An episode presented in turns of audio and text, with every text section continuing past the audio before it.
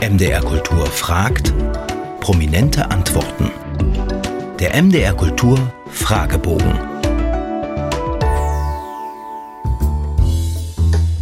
Sprüche und Widersprüche. Haben Sie ein Vorbild oder eine Lebensmaxime? Sei freundlich auf dem Weg nach oben, denn auf dem Weg nach unten wirst du sie alle wieder treffen. Welches Bildungserlebnis ist Ihnen in Erinnerung geblieben? Ich glaube, die erste Stunde an der Theaterhochschule begann mit einem Treffen auf einer Probebühne. Der Dozent ist nach vorn gekommen und hat gesagt, machen Sie bitte Ihre Hefte auf. Meine Damen und Herren, und schreiben Sie ganz oben hin, Krankheit ist Sabotage. Das hat mich sehr geprägt. Worüber können Sie nicht lachen? Über Ungerechtigkeit und das Nachtreten in jeglicher Form. Sein und haben. Was haben Sie sich zuletzt Schönes gekauft? Eine Perlenkette.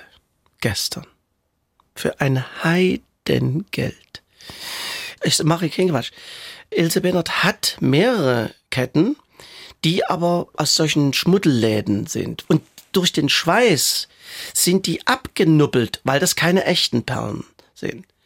Und ich war mit meiner Frau, weil sie hat irgendeine Kette reparieren lassen, war ich mit und dachte mir, Mensch, das sind so schöne Ketten. Und da bin ich beraten worden und da habe ich mir eine echte Perlenkette geleistet. Welches Buch würden Sie niemals weggeben? Mein Tagebuch. Wann fühlen Sie sich am lebendigsten? Wenn ich auf der Bühne stehe. Gott und die Welt. Woran glauben Sie? Ich glaube, dass es für jeden Menschen einen Plan gibt. Gibt es für Sie einen Ort des Friedens?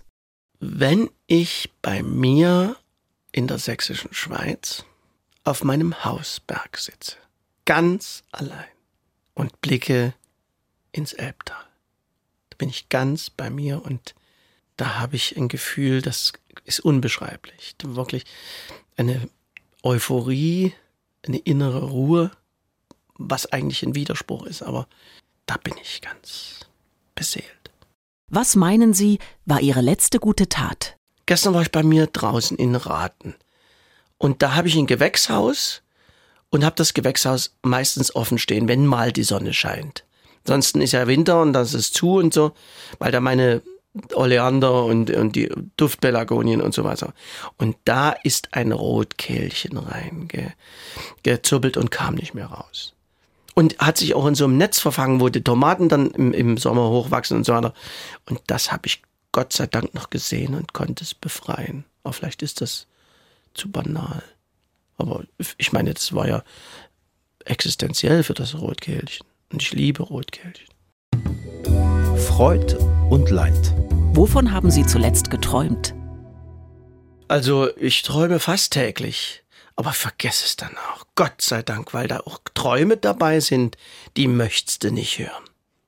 Welche Musik berührt Sie am tiefsten? Das hat was mit der Tagesform zu tun. Ich bin ziemlich breit aufgestellt. Mich berührt ganz tief das Lacrimosa im Requiem immer wieder. Mich berührt aber auch Chopin, die Nocturnes oder so. Auf der anderen Seite macht mich Al Jarreau euphorisch im Auto. Wenn meine Verfassung auf einen Sound trifft, was oft der Fall ist, oder ich es drauf anlege, weil ich ja eine Riesensammlung habe und so, jetzt brauchst du Pat Metheny. Da brauche ich auch äh, mich nicht konzentrieren. Da kann ich auch was dazu machen. Das ist manchmal hochkomplex, aber es ist auch Unterhaltungsmusik. Was finden Sie schwerer?